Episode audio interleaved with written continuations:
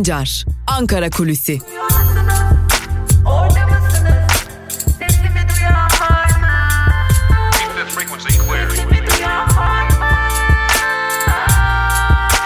Özgürüz Radyo. Özgürüz Radyo. Özgürüz Radyo'dan ve Ankara Kulisi programından merhaba sevgili dinleyenler. Ben Altan Sancar. Hafta içi her gün olduğu gibi bugün yani 2 Haziran Salı günü de Özgürüz Radyo'da Ankara gündemini aktarmak üzere siz değerli Özgürüz Radyo dinleyicileriyle birlikteyiz. Evet az önce de söylediğimiz gibi bugün 2 Haziran Salı günü ve bugün Türkiye Büyük Millet Meclisi'nin açılacağı gün. Aslında Türkiye Büyük Millet Meclisi zaten açılmıştı fakat e, toplanıyordu. Meclis daha doğrusu meclis başkanı geliyordu ve etir sağına soluna baktıktan sonra divan oluşmadı diyerek Türkiye Büyük Millet Meclisi'ni kapatıyordu. Ancak bugün itibariyle Türkiye Büyük Millet Meclisi'nin normal yasama faaliyetlerine başlaması bekleniyor. Elbette Türkiye Büyük Millet Meclisi'nin gündeminde tartışmalı konular var. Meclisin önemli gündem maddelerinden biri meslek odaları ve barolara ilişkin meslek odaları ve baroların seçim sistemlerinde ve e, yine çeşitli yasalarda yapılacak değişikliklerle birlikte alternatif barolar oluşturulması noktasında bir ön açıcı yasa oluşturulması bekleniyor. Türkiye Barolar Birliği bu konuda e, karşı çıksa da çok yüksek perdeden ses yükseltmiyor. Tabi bu tartışmalar Diyanet İşleri Başkanlığı'nın LGBTİ artılar için yaptığı açıklamaya tepki gösteren baroların ardından gelmişti. Tabi e, bu değişiklik dışında da kimi değişiklikler de bulunuyor. MHP lideri Devlet Bahçeli'nin gündeme getirdiği bir değişiklik de yine Türkiye Büyük Millet Meclisi'nin gündemine gelecek gibi görünüyor. Burada siyasi partiler kanunu ve seçim kanununda çeşitli değişiklikler yapılacak. Vekil transferlerinin önüne geçilmesi planlanıyor.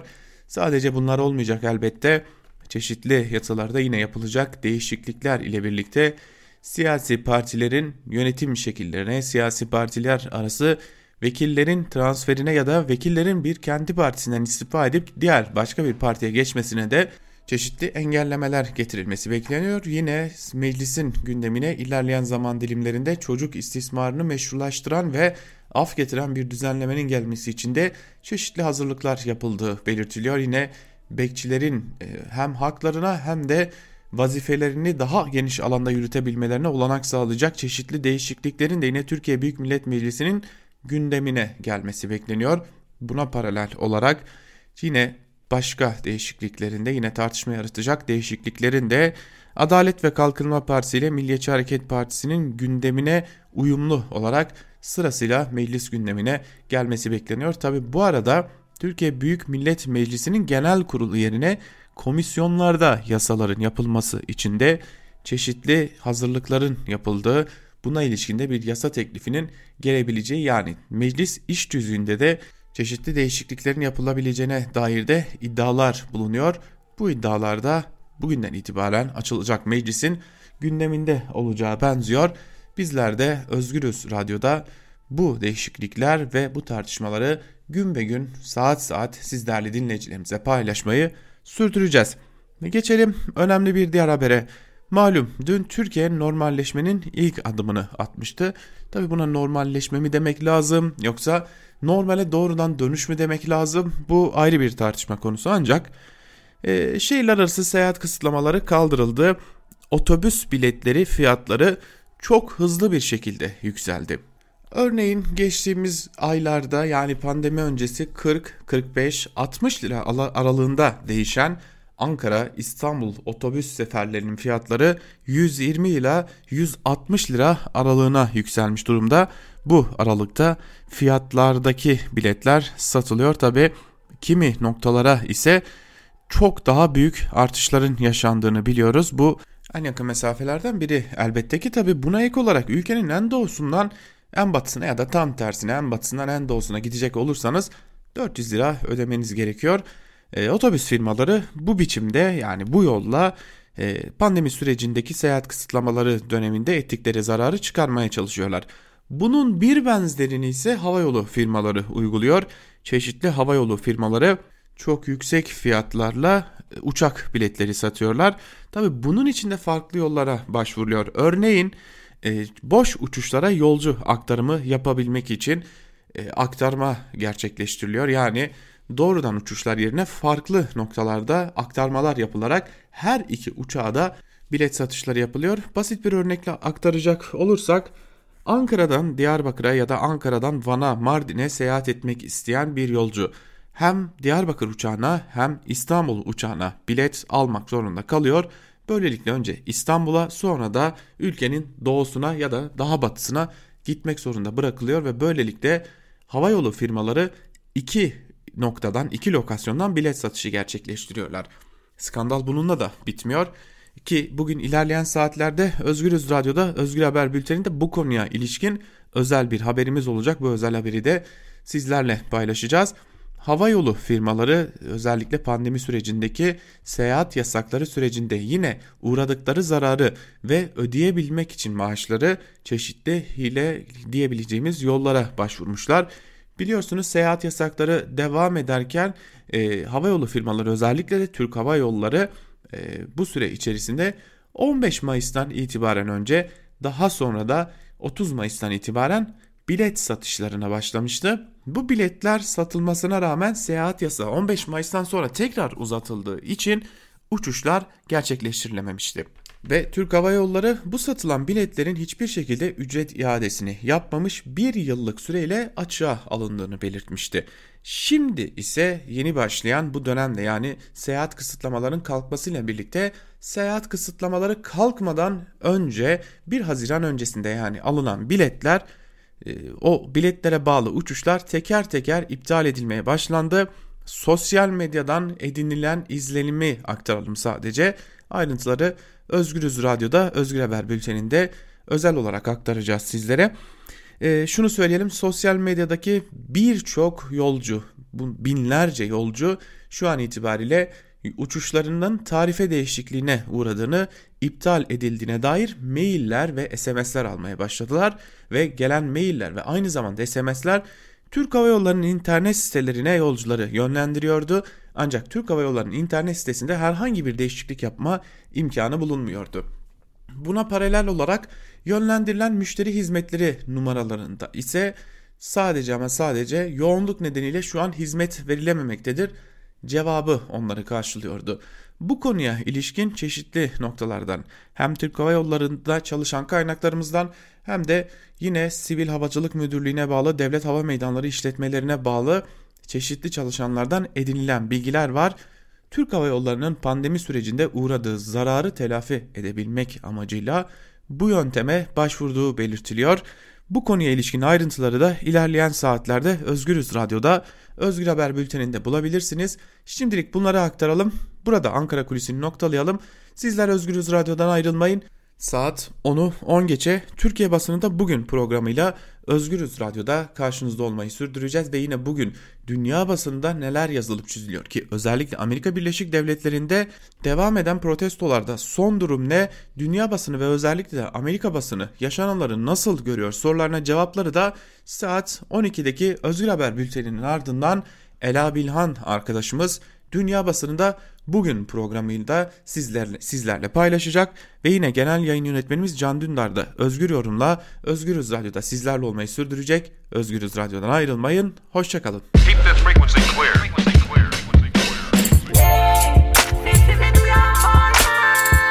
Altan Sancar, Ankara Kulüsi.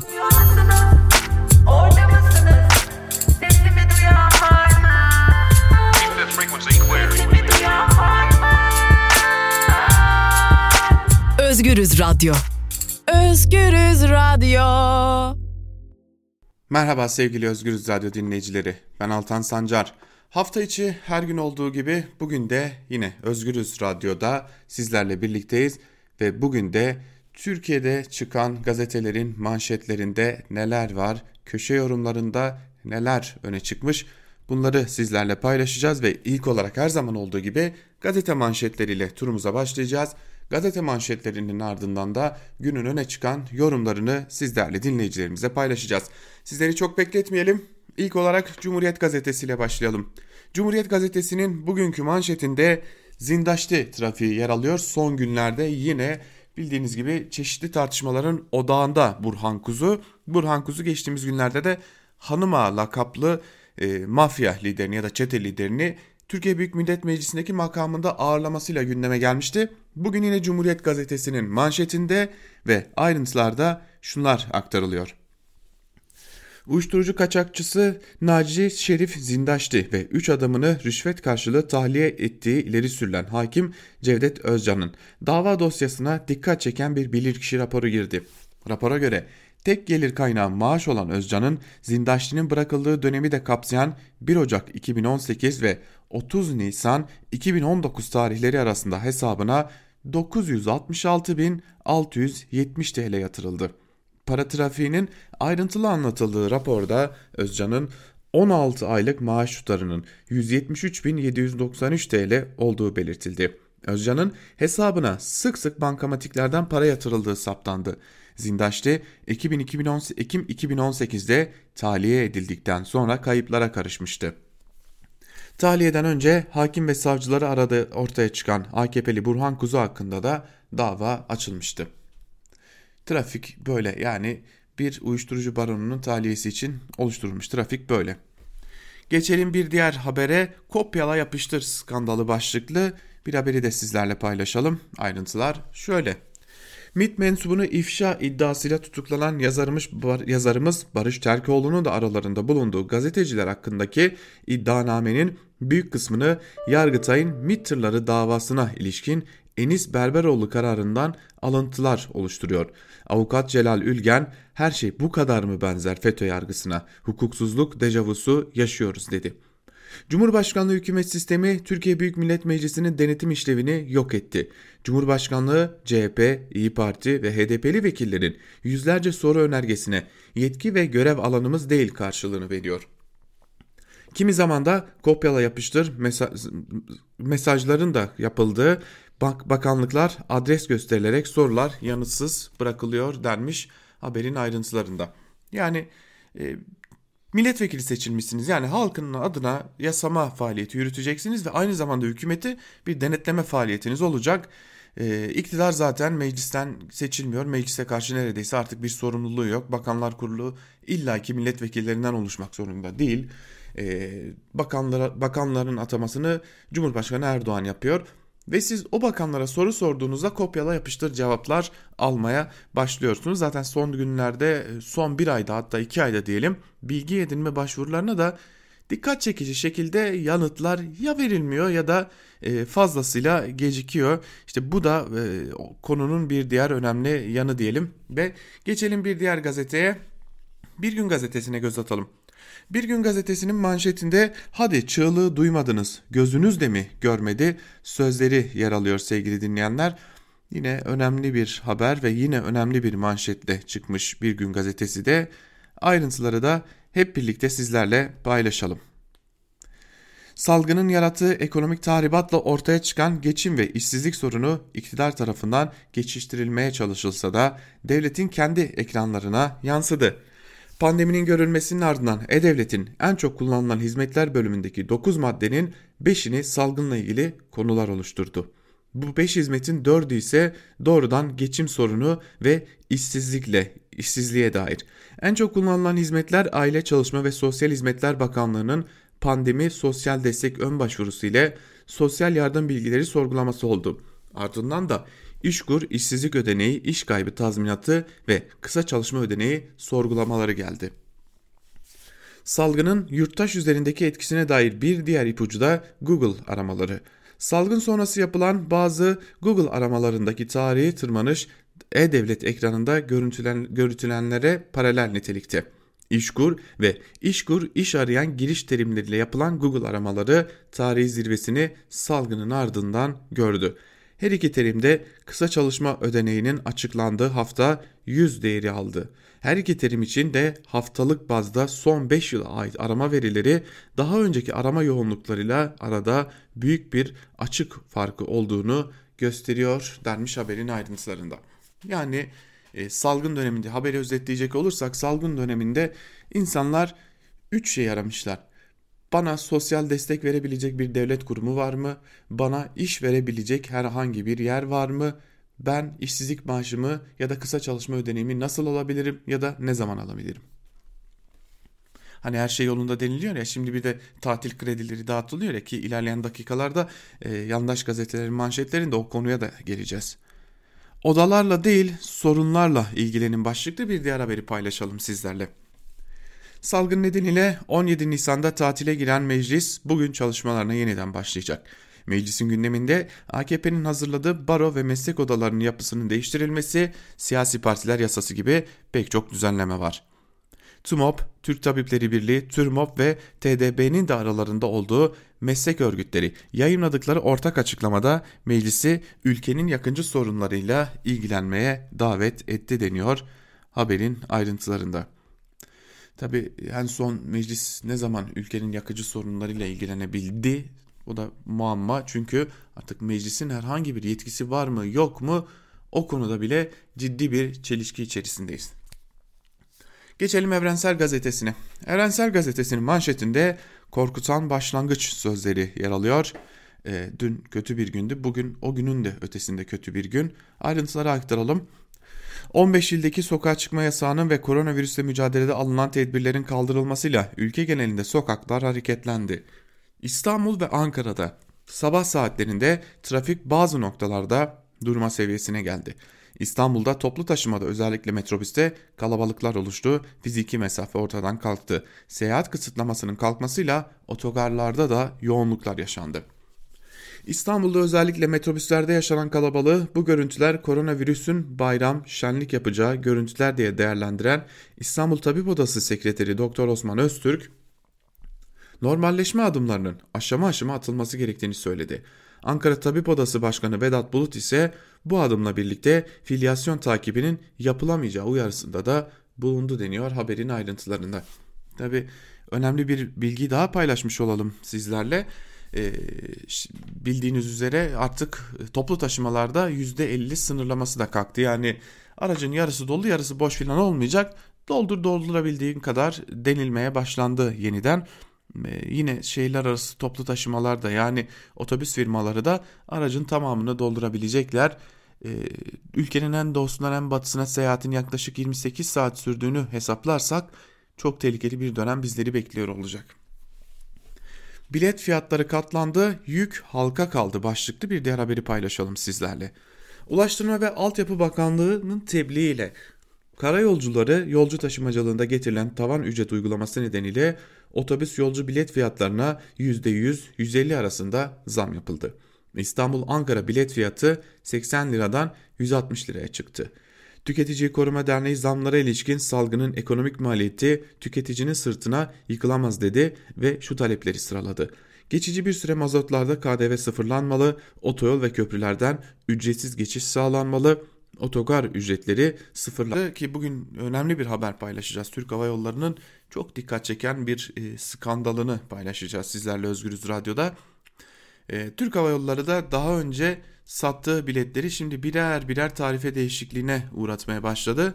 Yani e, bugün, yarın, sonraki gün, gün içerisinde kalkacak uçaklar bir anda kalkmamaya başladı ve Türk Hava Yolları biletinizi bir yıllığına açığa aldınız, dilediğiniz zaman kullanabilirsiniz demeye başladılar.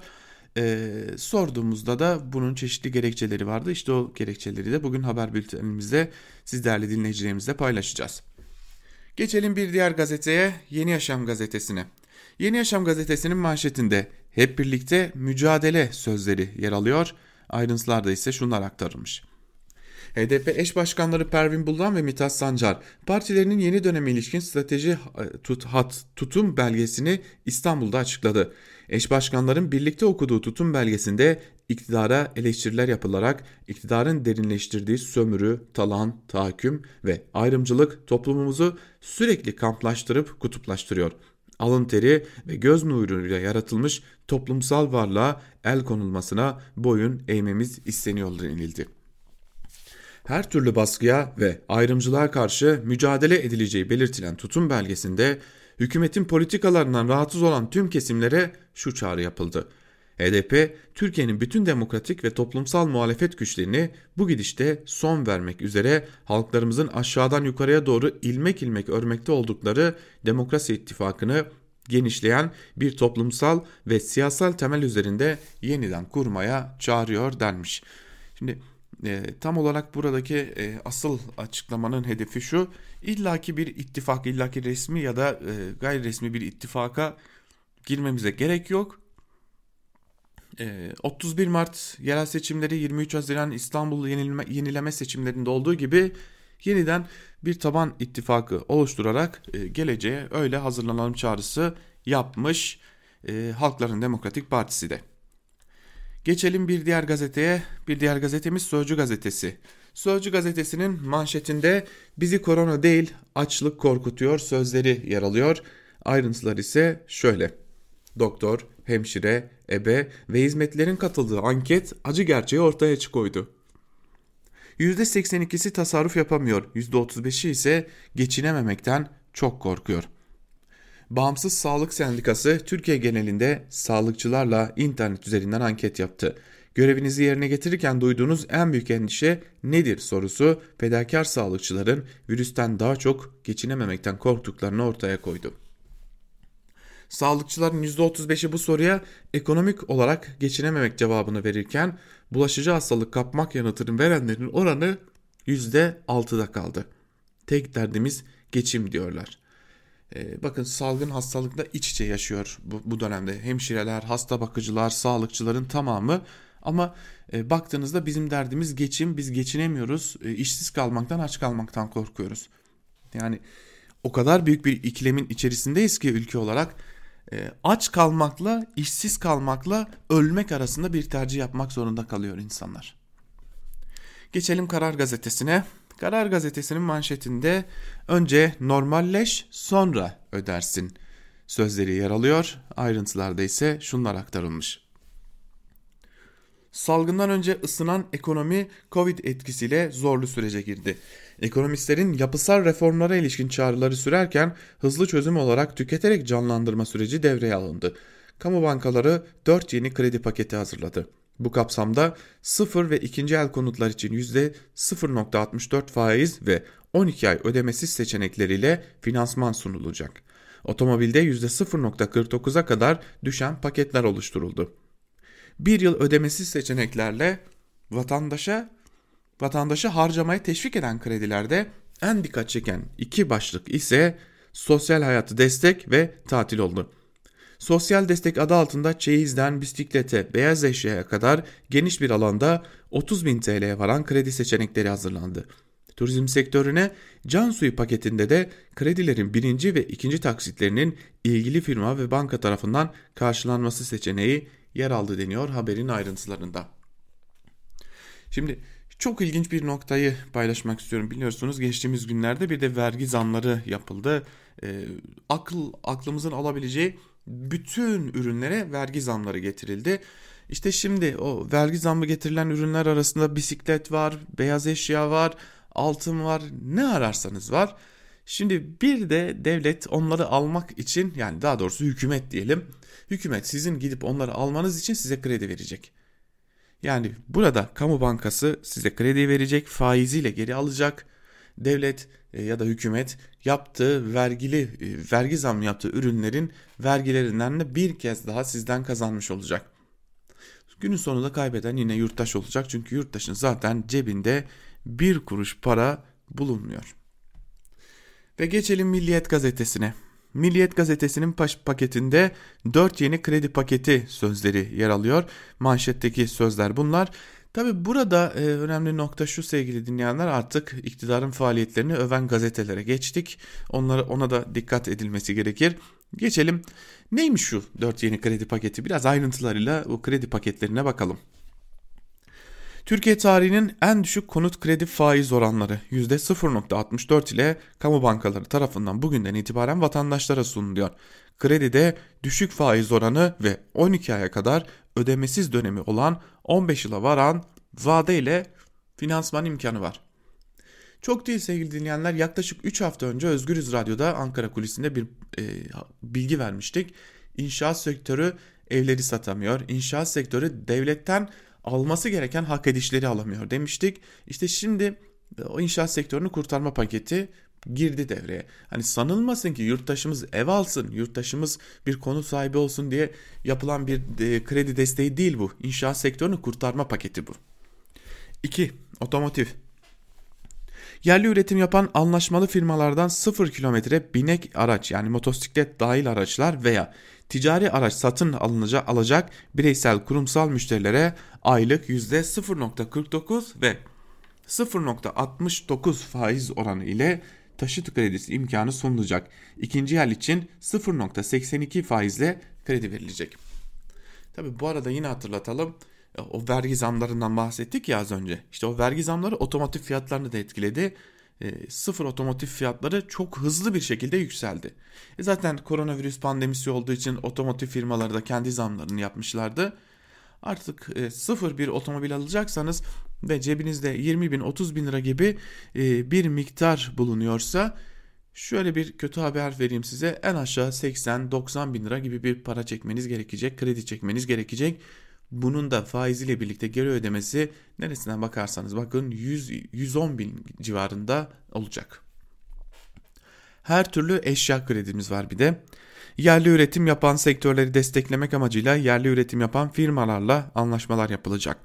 Asgari 3000 TL, azami 30.000 TL kredi tutarıyla 6 ay ödemesiz, azami 60 ay vade aylık %0.55 faiz oranı ile finansman imkanı sunulacak. Bir de tatil kredimiz var. Turizm sektörünü desteklemek amacıyla kamu bankalarıyla anlaşma yapacak seyahat acentelerine tatil paketi satın almak için başvuran müşterilere 10.000 TL'ye kadar 6 ay ödemesiz 36 ay vade ile uygun şartlarda finansman imkanı sunulacak.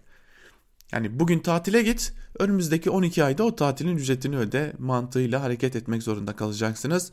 Tabi burada önemli durumda şu sevgili dinleyenler tatile gitmek gibi bir gücünüz var mı? Çektiğiniz krediyi ödeyebilecek bir gücünüz var mı? Bu kadarı da normal değil başlıklı bir haber de var e, Milliyet gazetesinin birinci sayfasında ve e, birinci sayfadaki o haberde e, trafik trafikte yaşanan yoğunluk, sokaklardaki kalabalık e, eleştiri konusu haline gelmiş ama bu konuda hükümet ne yapıyor sorusuna dair bir cevap yok tabii ki. Ve Hürriyet gazetesi de az önce Milliyet gazetesinden ayrıntılarıyla aktardığımız e, o konuyu yani kredileri manşetine taşımış. Konut, taşıt, tüketici, tatil kredisinde tarihi fırsat sözleri yer alıyor manşette. Yine Berat Albayrak'ın fotoğrafı eşliğinde aktarılmış. Yine e, ayrıntılarıyla ne kadar çekerseniz ne kadar ödersiniz gibi e, bir e, özet geçilmiş. Dilerseniz biraz da onlara bakalım. E, yani bir 100 bin liralık bir kredi çekecek olursanız konut için bir ev almak için 100 bin liralık bir kredi çekecek olursanız 180 ay vadeyle bir aylık 1019 lira ödeme gerçekleştirecek ve toplamda 171 bin lira ödemiş olacaksınız. Yani bir evi de bankaya almış olacaksınız. Taşıt kredisinde 50 bin TL çektiğiniz takdirde aylık 1253 lirayı 60 ay boyunca ödeyeceksiniz ve toplamda 67 bin lira ödeme yapmış olacaksınız. Diyelim ki tatile gittiniz. Tatile gitmek için de 10 bin lira kredi çektiniz. İlk 6 ay ödeme yapılmayacak sonra o 6 artı 30 ay ödeme yapacaksınız aylık ödeme miktarı 421 lira olacak ve toplamda 11.789 lira ödeyeceksiniz. Yani bir haftalık tatil için 30 ya da 36 ay boyunca ödeme yapacaksınız. Ve e, geçelim Hürriyet gazetesinin ardından Sabah gazetesine değerli dinleyenler. Adım adım gazete manşetlerinin sonuna geliyoruz. Günün öne çıkan yorumlarına birlikte bakacağız. Sabah gazetesi de 4 dörtlük fırsat paketiyle manşetiyle çıkmış. Yine aynı şekilde Berat Albayrak'ın açıkladığı o kredi paketinin e, ayrıntıları Sabah gazetesinin manşetinde de yer alıyor sevgili dinleyenler. Burada da bu konu aktarılmış. Geçelim bir diğer habere yine Sabah gazetesinden özlemişiz başlıklı haber. Ayrıntılar ise şöyle. Türkiye dün normal hayata dönüşün sevincini yaşadı. Koronavirüs tedbirleri kapsamında 76 gündür kapalı olan restoranlar, kafeler, çay bahçeleri, piknik alanları, öğren yerleri, sahiller doldu taştı. Günlerdir hazırlık yapan işletmeler müşterilerini davul zurna ile karşıladı, ikramlarda bulundu. Herkesin ortak görüşü çalışmayı, üretmeyi, gezmeyi, tatili çok özlemişiz. En azından beni o ortak görüşe dahil etmeyin. Çünkü ben e, kendi adıma şunu söylemek istiyorum Biz yaşamak istiyoruz. Bu virüs salgını döneminde insanların yaşamasını istiyoruz. Ve bunun içinde aman ekonomide artık bizim gücümüz kalmadı diyerek bütün sektörleri hıncaç dolduracak şekilde caddeleri, sokakları, parkları, otelleri hıncaç dolduracak şekilde bir normalleşme adı normalleşme filan da değildir. Geçelim Yeni Şafak'a. Yeni Şafak'ın manşetinde ilk adım sözleri yer alıyor. Ayrıntılar ise şöyle. Türkiye iki buçuk aylık aranın ardından dün normalleşme sürecine girdi. Şehirler arası yolculuk kısıtlaması bitti. Uçak ve otobüs seferleri başladı. Kafe ve restoranlar, kreşler, anaokulları ve müzeler kapılarını açtı. Şehir hareketlense de Covid-19 tehlikesi geçinceye kadar hayat, maske, mesafe ve daha fazla hijyen ile devam edecek deniyor. Zaten hani eminim e, şu anda radyomuzu dinleyen sizlerin de aklınızda şu soru vardır değerli dinleyenler. Hadi ola ki ikinci bir dalga yaşandı ve çok yüksek sayıda yeniden bir e, salgın durumu ortaya çıktı. Biz bunu e, öğrenebilecek miyiz? Biz bunu duyabilecek miyiz? Yani bunu bize açıklayacaklar mı? Şimdilik cevap vermeyelim ama eminim hepinizin aklından ortak bir cevap geçiyordur.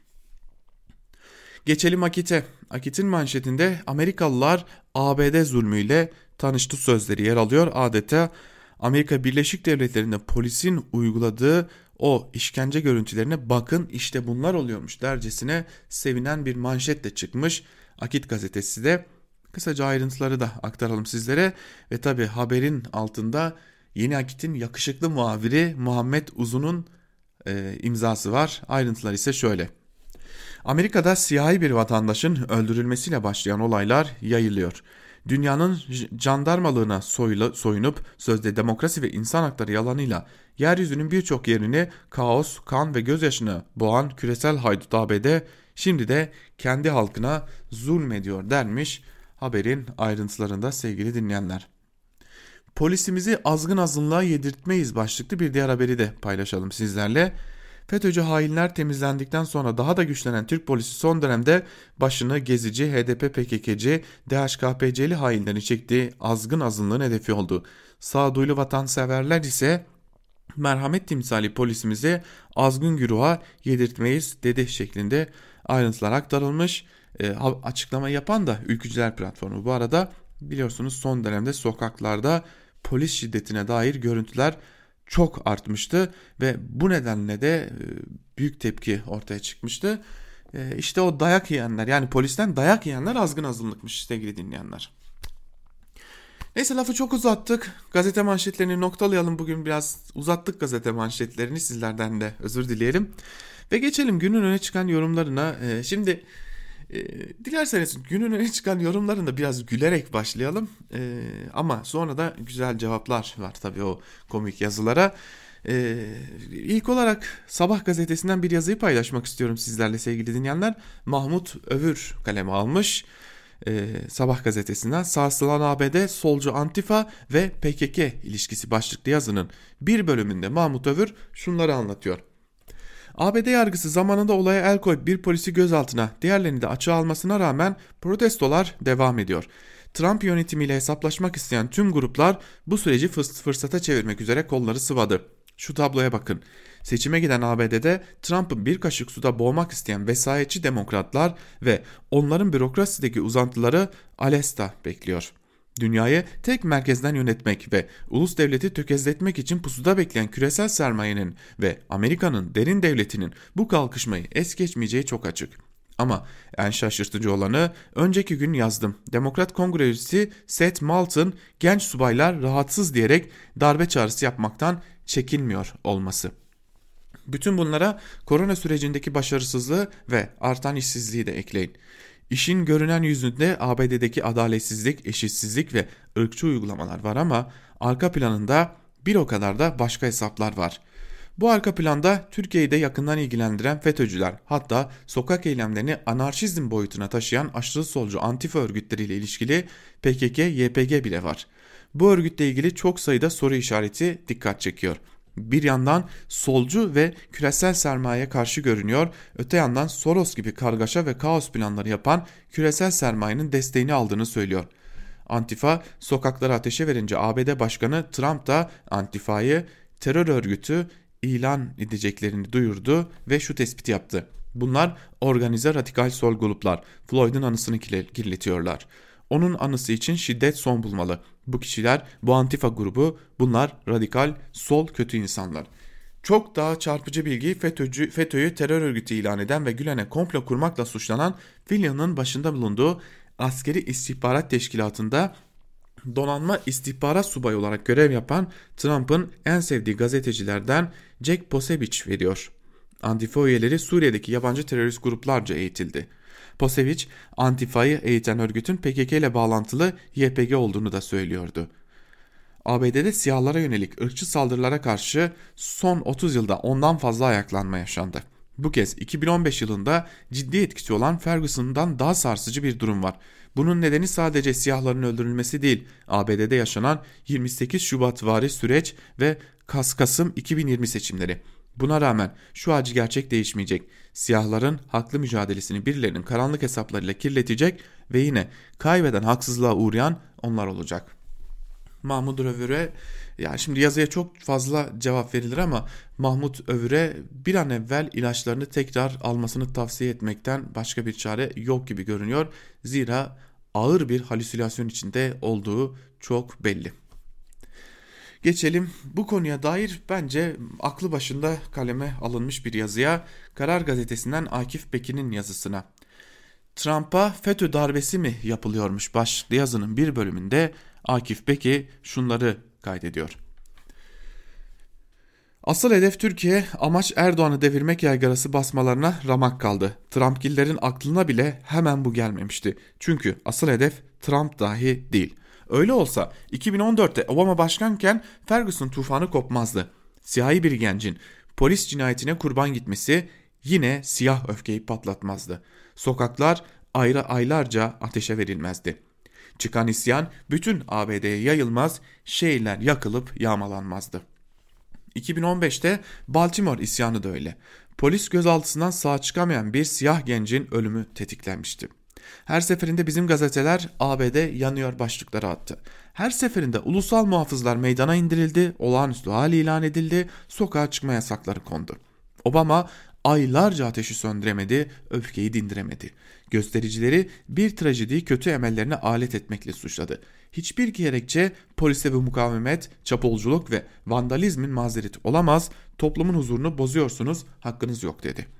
Yine göstericiler medyada az yer bulmaktan şikayetçiydi, TV'ler tepkilere hedef oluyordu. Yine göstericilerin arasına ajan provokatörlerin karıştığından dışarıdan gelen kışkırtıcılardan söz ediliyordu. Ama yönetimden kimse Zimbabwe ve İran dış güçler Obama'yı devirmek istiyor. Bu bir sokak kalkışması. Arkasında kadife, kadife devrimci Soros var yaverleri yuttu, yumurtlamıyordu. Bir de olayları medya büyütüyor, yayınlayarak körüklüyor. Gazeteciler halk düşmanı, dış güçlere hizmet ediyorlar gibi zırvalıklar ciddi ağızlardan duyulmuyordu. Sisi gibi diktatörlerin alay konusu olduğu İran gibi otoriter rejimlerin diline düşmekten kurtulamadı. Orantısız güç kullanımıyla kanuni ve haklı polis müdahalesini ayrıştırma sınavından yine çaktılar. Demokratik protesto hakkıyla gösterici şiddetini ayırt etmekten de. Fakat sapla samanı karıştırmakta Trump'la avanlisinin eline kimse su dökemez. Bir de bizdeki telaşlı Trumpçıların. Hemen benzerlik kurdular. Trump'ın kaderini AKP iktidarının kaderine bağladılar. Sokak olaylarına ABD'de başlatılıp Türkiye'ye ihraç edilecek yeni bir gezi evhamıyla yaklaşıyorlar. ABD'yi yakıyor gibi görünse de Galeyan'ın fitilini ateşleyen Amerika Birleşik Devletleri'nin kendisi oluyor. Ve bizi de yakacak bir ihanet planı, bir kumpas derin devletin örgütlediği bir toplumsal infial dalgası. Yani bir üst akıl projesi. Trump Ankara'nın dostu olduğu için hedef FETÖ'de oyundaki yerini aldığına göre Trump yıkılırsa sıra bize gelecek. Türkiye'yi seven Trump'ı da sever kaderimiz bir tarafınızı seçine getiriyorlar. Trump gibi ırkçı, faşist, lümpen, İslamofobik ve göçmen düşmanı bir hırtapoza verilen tek dost payesine mi yanarsınız? Bu kirli ve yoz popülistin güya kendini ülkesinin emperyalizmle savaşan anti-emperyalist başkan kılığına sokulmasına mı? Pespaye şovlarının demokrasi kahramanlığı diye sunulmasına mı? Dünyanın öbür ucunda kaos ve kargaşa çıksa Bizde ateşin bacayı sarmasına mı? Asıl hedef Türkiye paranoyasının ulaştığı noktaya mı? Korkudan çıldırmamak, korkudan çıldırmak dedikleri bu olsa gerek diyor Akif Beki de yazısının bir bölümünde ve aslında tam da e, Mahmut Öğre e, bir cevap vermiş oluyor sevgili dinleyenler. Ve evet e, geçelim bir diğer yazıya biraz da Türkiye gündemine dönelim. Hani tabii yine Türkiye gündemiyle ilişkilendirildi Amerika Birleşik Devletleri'ndeki yaşananlarda ama bir Türkiye gündemine dönelim. Hürriyet gazetesinden Abdülkadir Selvi'nin yazısını sizlerle paylaşalım. Önce koronavirüs testi sonra toplantı başlıklı yazının bir bölümünde e, şunlar kaydediliyor. Cumhurbaşkanı Erdoğan iki buçuk ay aradan sonra dün Ankara'ya döndü. Virüs nedeniyle toplantıları video konferans yöntemiyle yapan Erdoğan, MGK, MYK ve Bakanlar Kurulu toplantılarını uzun bir aradan sonra yüz yüze yapacak. Ancak bu hiçbir kuralın geçerli olmadığı anlamına gelmesin. Toplantılarda 2M 1T kuralı geçerli olacak. Maske, mesafe ve temizlik kuralları gözetilecek. Bugünkü MGK'da ve Perşembe günü yapılacak olan Bakanlar Kurulu'nda aynı kural geçerli mi olacak orasını bilmiyorum. Çünkü onlar devlet olduğu için soramadım. Cumhurbaşkanı Erdoğan'ın İstanbul'da çalışmalarını sürdürdüğü Huber Köşkü'nde de koronavirüs önlemleri sıkı bir şekilde uygulanıyordu. Öyle ki Cumhurbaşkanlığı Sözcüsü İbrahim Kalın Erdoğan'ın zaman zaman kısıtlamalardan dolayı serzenişte bulunduğunu ancak önlemlere riayet ettiğini de açıklamıştı. Meclisin uzun bir aradan sonra bugün çalışmalara başlayacağını biliyoruz. Gündemde neler var? 1. Bekçilere kimlik sorabilme ve adli görevler verilmesini düzenleyen teklif. 2. Hukuk davalarını hızlandıracak 3. yargı paketi. 3. Şirketlerde birleşme, bölme ve devralmayı düzenleyen sektörlerde kartelleşmenin önüne geçmeyi hedefleyen düzenleme. Ankara Barosu'nun İslam'a hakaret eden açıklamasından sonra gündeme gelen barolarla ilgili yasa değişikliğinin bu ay içinde meclisten geçmesi bekleniyor. Tekli baro çoklu baro tartışmalarına neden olan düzenleme son şekli çarşamba günü yapılacak olan MYK toplantısı verecek.